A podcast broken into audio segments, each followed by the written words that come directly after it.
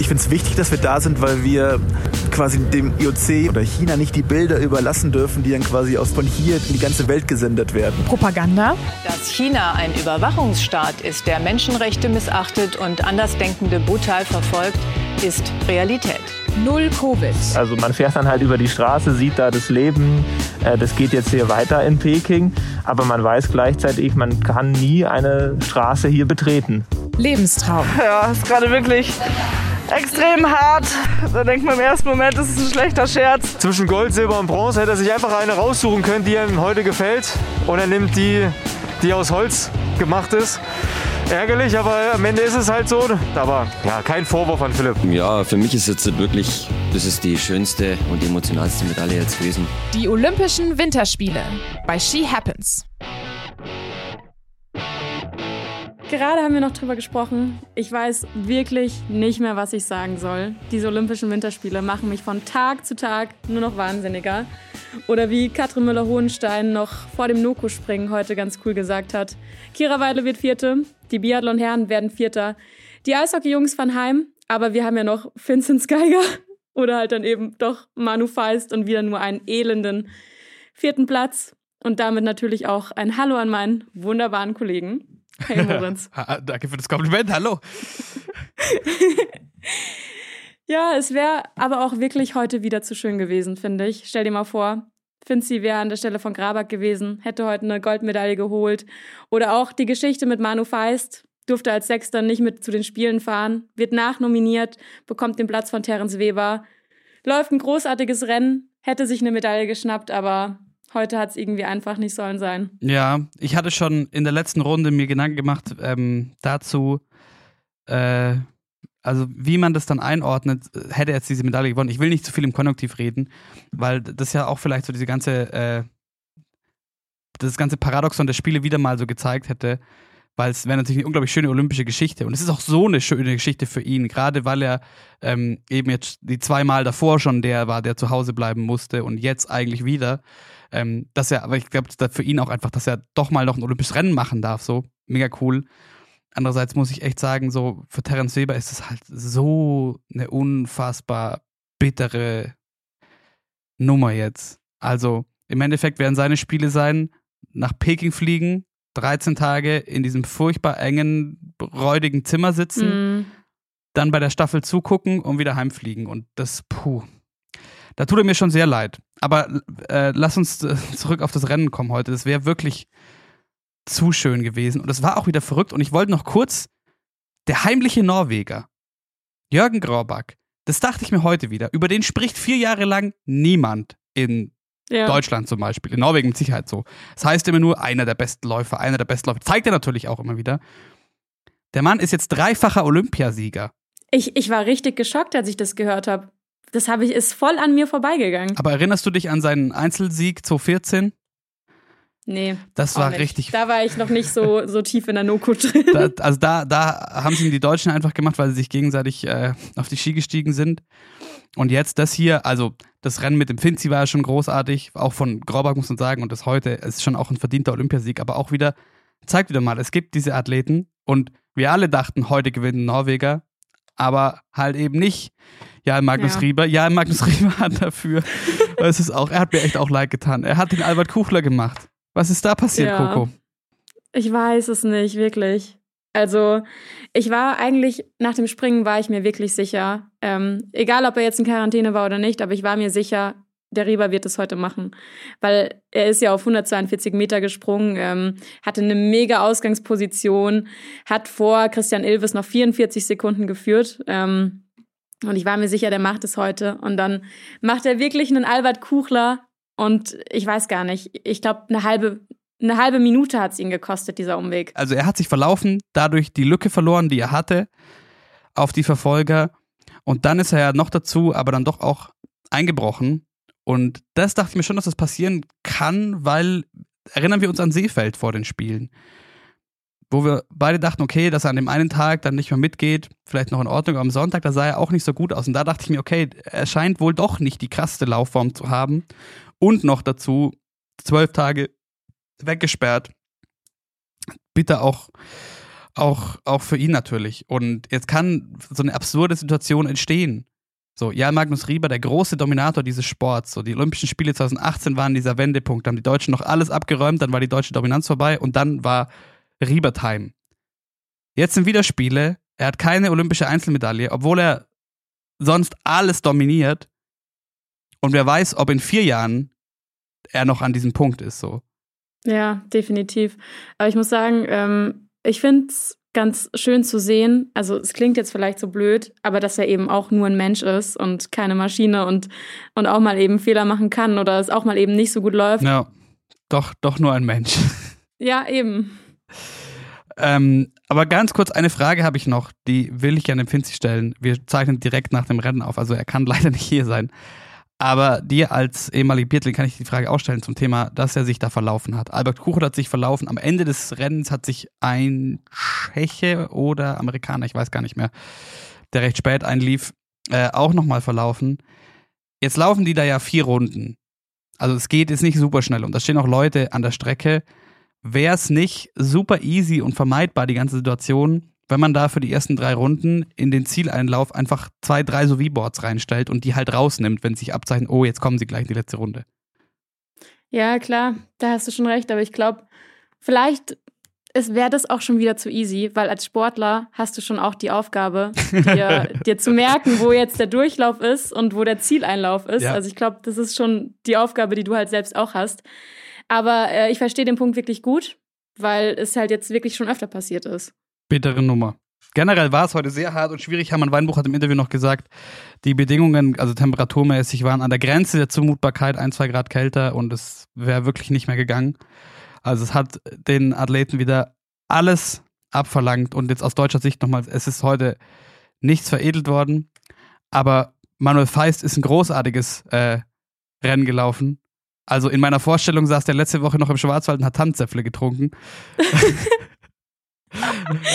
der Finzi ist ein absolut großartiges Rennen auch wieder gelaufen. Also Hermann Weinbuch hat zu ihm gesagt, man hat halt nicht jeden Tag die gleichen Beine und ich glaube halt einfach, man muss halt auch einfach sagen, der hat halt alleine die, die, die Führungsarbeit dieser, dieser Gruppe gemacht. Er hat keine Hilfe bekommen. Es war dann wahrscheinlich schon irgendwann klar, okay, das, das kann er nicht durchziehen. Weißt du, ich saß da, ähm, hab's mit meiner Mama und mit meiner Schwester angeschaut und meine Mama sagt noch so, der Finzi, der ist nicht normal. Der ist nicht normal. Und ich wirklich so, ja, da gebe ich dir wirklich recht. Da müssen wir uns auch drauf ein. Der ist auch nicht normal. Also das muss auch niemand mehr beweisen.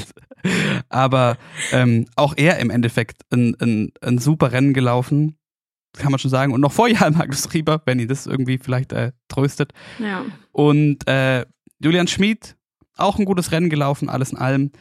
Ähm, und am Ende Zehnter gewonnen hat eben Jürgen Graubach vor Jens Ludas Oftebro auch ein junger Medaillengewinner, den man vielleicht jetzt nicht unbedingt auf dem Zettel hatte, aber der halt eben zusammen mit Graubach das Rennen laufen konnte und ein gutes Rennen laufen konnte.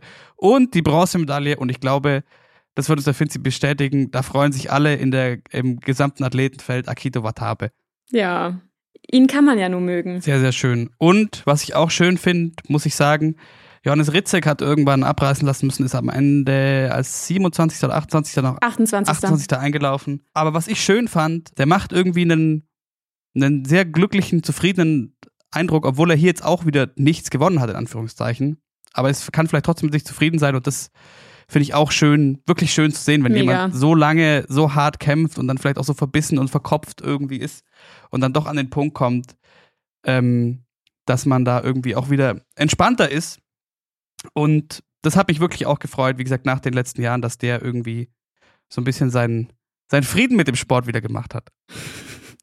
Sein Frieden mit dem Ski kann hoffentlich morgen Janosch Brugger machen. Morgen ist nämlich Teamsprint und er läuft zusammen mit Albert Kuchler, der sich, ich bin mir ganz sicher, morgen nicht verläuft. Der kennt wahrscheinlich jetzt jeden Kunstschneekristall auswendig, ist bestens vorbereitet, um auf der richtigen Strecke zu bleiben. Und warum ich das mit dem Ski sage, wir erinnern uns an den Teamsprint von Oberstdorf letztes Jahr, wo das Unwahrscheinlichste überhaupt passiert ist, nämlich, dass dem Janosch einer so nicht mal auf den Fuß steckt, sondern bei ihm touchiert, dass die Bindung auslöst und er einen Ski verliert. Das passiert ho morgen hoffentlich nicht. Wir haben ihn auch gefragt, ob er da jetzt vielleicht äh, nochmal was geändert hat am Setup und wie die Staffel für ihn war. Wir hören Janosch Proger.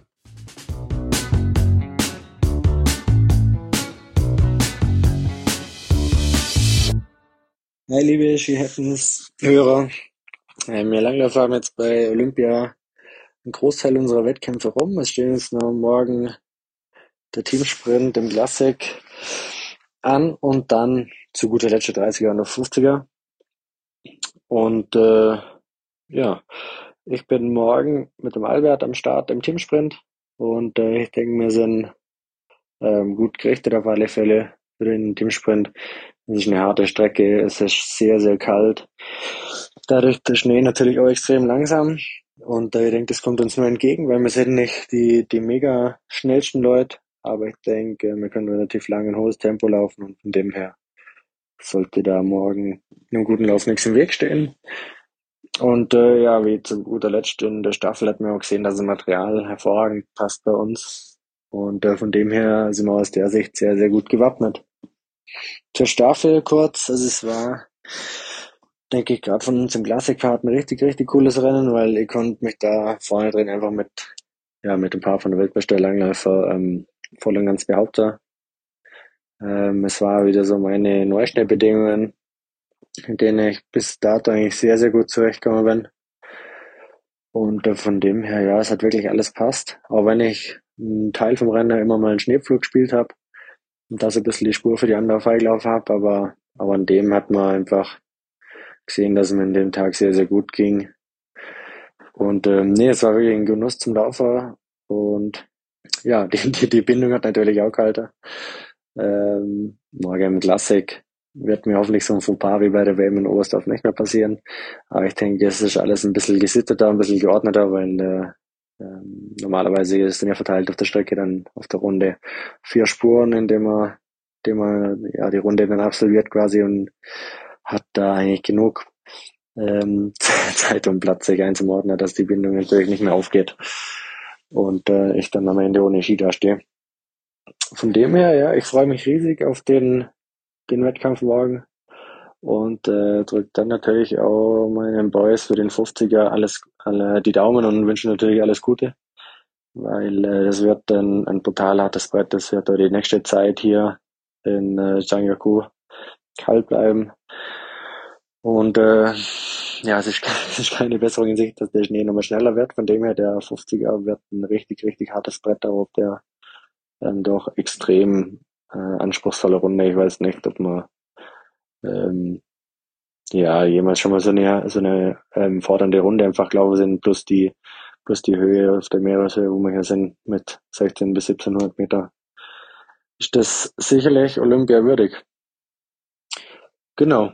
Also ich drücke, äh, wie gesagt, meinen Boys die Daumen und äh, wünsche euch Zuhörer natürlich sehr, sehr viel Spaß beim Zuschauen bei uns. Und äh, dann hören wir oder sehen wir uns demnächst mal wieder. Bis dann, euer Janosch. Ciao, ciao.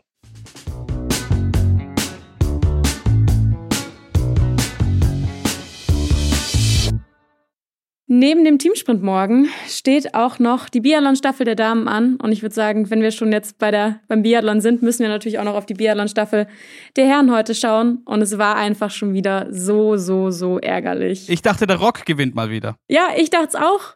Und ähm, es war ja auch so. Eigentlich, ja, nach den ersten beiden Läufern war eigentlich klar, okay, an die Russen, an die kommt keiner mehr ran. Die schießen so gut und die sind auch läuferisch einfach so stark und haben vor allem auch Bombenski heute gehabt. Das hat man definitiv gesehen.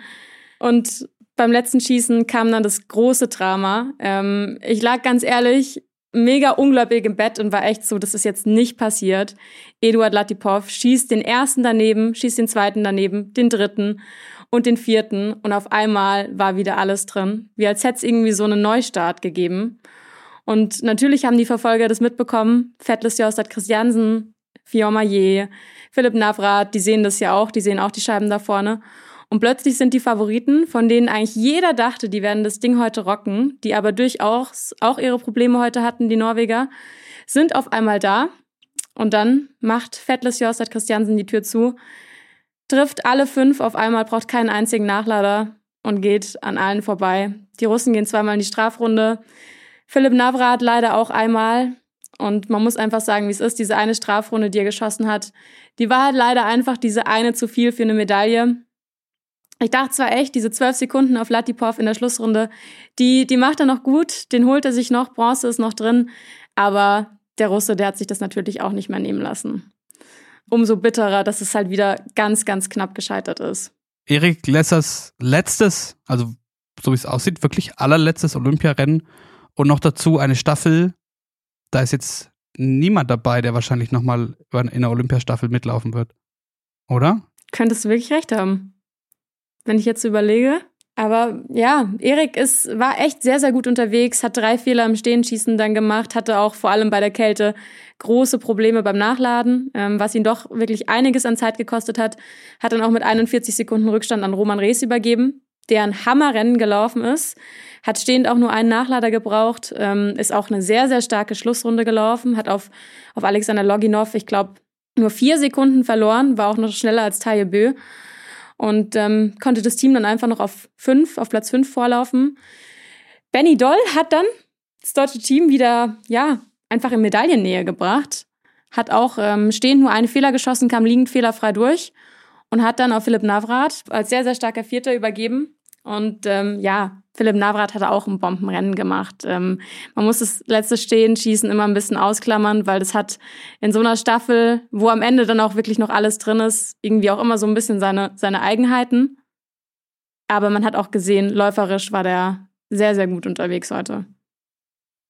Also doch vielleicht auch, so bitter es sein mag, alles in allem ein bisschen versöhnlich, auch wenn es da mit Sicherheit Ärger gab. Und Ärger gab es auch in Yangqing die Abfahrt der Damen und Ski Alpin ja bisher ähm, ja generell insgesamt kann man glaube ich sagen fest in Schweizer Hand. Heute aber die Italienerin so ein bisschen die Party gesprengt. Zu Ärger kommen wir gleich noch und damit auch leider zu Kira Weidle. Aber ich will mit der Italienerin anfangen. Zum einen, es ist, wie gesagt, die Sensation, dass äh, Sofia Goggia da antreten konnte, damit auch noch eine Silbermedaille gewinnt, über die sich dann so ärgert. Ja. weil die Corinne Suter doch schneller war als sie. Habe ich nicht verstanden. ähm, ja, das zeigt halt einfach, wie die drauf ist. Es ist all in or nothing. Aber insgesamt fand ich die italienische Party heute so cool, weil angefangen mit ähm, Elena Cotoni, die vorgelegt hat und doch noch einige wie Esther Ledetzka oder Ramona Siebenhofer hinter sich gelassen hat. Und dann kam die Delago-Schwester, Nadia Delago, mit der Bronzemedaille, die hat es gar nicht packen können. Und dieses italienische Damenteam, die hatten so eine Gaudi in diesem Zielbereich. Das war auf einmal ja, eine italienische Partyzone. Der, ein italienischer Trainer wurde auf einmal Bild gezeigt, der nach Sofia Goggia dann gesagt hat, wo das ein rein italienisches Podest war, so jetzt finito. das war das Rennen, wir hören jetzt auf. Wie hast du das Abfahrtsrennen gesehen? Ja, ich wollte es gerade sagen. Ähm, ich bin da voll und ganz bei dir. Sophia Gotcha hat heute trotz ihrem angerissenen Kreuzband wieder alles riskiert, musste hin und wieder ein bisschen, ein bisschen korrigieren, hatte man das Gefühl, ist auch unten fast nochmal hängen geblieben und hat dann aber auf dem letzten Stück noch 29 Hundertstel auf Nadja Delago verloren, also ähnlich wie Kira Weidler eigentlich. Da war das letzte, ja, dieses letzte Gleitstück und die Einfahrt in den Zielsprung irgendwie die entscheidende Stelle. Ja, ja, generell alles ab dieser und ich kann dir nachher von nicht sagen, wie es jetzt wirklich heißt, weil im Fernsehen irgendwie keiner, es ist nie so ganz verständlich. Heißt es jetzt Hyper Bowl, Hydro Bowl, Hill Bowl? Ich weiß es nicht. Diese Bowl auf jeden Fall. Und dann auch das Gleitstück. Unten haben das Rennen im Endeffekt wieder entschieden. Entweder haben sie da noch gewonnen oder verloren jeweils, die Fahrerin. Um auch noch über die Siegerin zu sprechen, Corinne Suter, absolut verdient. Die ist nämlich im Endeffekt ein ziemlich ähnliches Rennen gefahren zu, also im oberen Teil zu Sophia Goggia. Alles auf Zug, alles in tiefer Position, sehr, sehr kontrolliert, aber halt auch. Und ist dann eben die Bowl